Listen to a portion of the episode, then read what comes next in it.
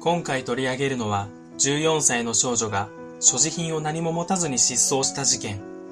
失踪から数日後に人が大勢いて帰れないという謎の電話がかかってくるが、それが何を意味しているのか、少女の行方や犯人を含めて現在も分かっていない。今回の動画では考察内で犯人の名前にたどり着いていますが、あくまで行方不明女性が犯人の名前を言った可能性があるというだけなので、もし同姓同名の人が目の前に現れても、犯人扱いはしないようにくれぐれもお願いします。それでは最初に事件概要をご覧ください。1990年12月31日、茨城県三和町に住む石崎陽子さんが友人宅から帰宅中に行方がわからなくなる。石崎陽子さんは当時14歳、おかっぱ頭で身長は160センチ、茶色のコートにスカート姿で所持金はなかった。友人宅から自宅までの道路の途中で少女の自転車が発見され、そこにはカバンも残されていたため、友人宅を出た後に現場で何者かに誘拐された可能性が高い。年が明けた1991年1月3日、陽子さんから友人宅に家出をしたという電話がある。その後には自宅にも電話しており、その際、人が大勢いて帰れないという趣旨の話をする。それ以降連絡はなく、行方もわからないままである。陽子さんが行方不明になった場所付近は人通りが少なく、さらには1980年代初頭から行方不明事件が多く発生している大町ルートの沿線上であるため、北による拉致の可能性も囁かれている。短いですが、事件概要は以上になります。この事件の唯一最大の謎と言っていい、人が大勢いて帰れないの解釈。果たして何を意味しているのか、次の考察で明らかにしていきます。この事件についての考察で目にするのは、大抵北朝鮮に連れて行かれた説や、実際に人がたくさんいる場所はどこなのかを考察する内容。なかなかなるほどと思えるものはない。では、ああ言えば〇〇はどんな考察をするのかという話だが、まず注目したいのは、彼女が電話をかけてきた状況。もし本当に家出だとすれば、道に自転車やカバンを放置し、お金も持たずに行くとはまず考えられない。家出をするにしても、1月1日にお年玉をもらった後でも遅くはない。そのため、家出したと友人にした電話は、犯人に強制的にさせられたもので、人が大勢いて帰れないは、その後犯人の隙を見て家族に電話をしたとも考えられる。行方不明になった後にかかってきた電話、すなわち事件に巻き込まれている中でかけてきた電話ということになる。犯人の隙を見て電話をするとすれば、もしあなたがこの女性だったら何を伝えますか？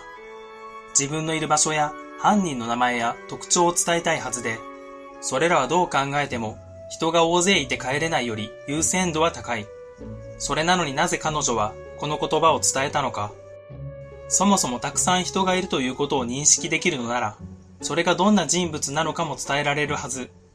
もし片言の日本語なら、それも伝えられたはずなので、北による拉致の可能性は低いのではないか。詳しい位置も犯人もわからないのなら、ホテルなのか事務所なのか、それとも倉庫みたいなところなのか、せめてどんな場所に自分がいるのか、それを伝えたいとは思いませんか？この人が大勢いて帰れないという表現だが、たくさんやいっぱいなど、ネット上では少しニュアンスの違う表現が何通りかあるが、どれも意味は同じ。多くの方はこれをそのまま解釈していると思うが、本当に彼女はそういう風に言ったのか事件のあった場所は茨城。方言が強い地域なので、この通り言っていた可能性は低い。家族が彼女から聞いた言葉を標準語に直して証言したと考えられる。この言葉は茨城弁を考慮すると、人一平のせいで帰れんだっぺ。こんな風に言っていた可能性がある。一平というのは標準語で言う、いっぱい、たくさんという意味。脱皮は余計だとして、人一平のせいで帰れん。これを聞いた家族は、人が大勢いて帰れないと解釈し、警察にも、茨城弁の鉛をなくした人が大勢いて帰れないと似たニュアンスで証言したと考えられます。視聴者の方はもうお分かりでしょうか？彼女が犯人の名前を言っていたことに、漢字にしてみればわかりやすいと思います。人一平のせいで帰れん。視聴者の方も口に出して言ってみてください。人一平のせいで帰れん。人一平という人物の名前が頭にあれば、その人物のせいで帰れないと言っている風に聞こえてくるはずです。犯人、少なくとも彼女を返さないようにしている人物の名前。それは人一平。一見意味のない言葉だった人が大勢いて帰れないが、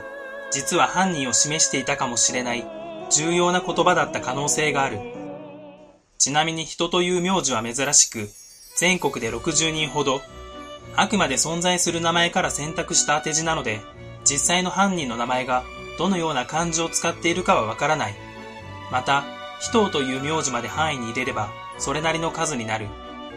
いかがだろうか？この解釈ならば、彼女が言ったであろう言葉に筋が通り、意味も出てくる。電話の流れとしてはこうだ。陽子さんが隙を見て自宅に電話をかける。家族が電話に出るが、友人から家出の電話のことを聞いていたため、そこまで焦った様子もなく、何してんだ？はよ帰ってこいっぺよ、という。陽子さんがそれに答える形で、人一平のせいで帰れんと、犯人の名前を伝える。その後犯人に見つかってしまうかして、電話を切らねばならず、詳しい内容は言えないままになり、人一平が人いっぱい、人が大勢と解釈されてしまった。そう考えられるのではないか。なぜ犯人の名前をフルネームで知ることができたのか。フルネームの書かれた名札をつけている業種でピンとくるのは、居酒屋、パチンコ屋の店員だが、犯人グループが彼女を返すつもりがなかったのなら、名前を名乗ったとしても不思議ではない。それでもおそらくフルネームは言っていなかったはず。おそらく自己紹介で人と名乗り、別の人物が一平と呼び、そこから主犯を人一平と知ったのではないか。この動画は以上になりますが、今回の考察でなるほどと思った方は、みゆきかわいそうの事件の動画もおすすめします。そちらの動画では、送られてきた回文から犯人の名前を割り出しています。今回うーんと思った方も、高評価やチャンネル登録をしていただけると嬉しいです。最後までご視聴ありがとうございました。それでは次の動画でお会いしましょう。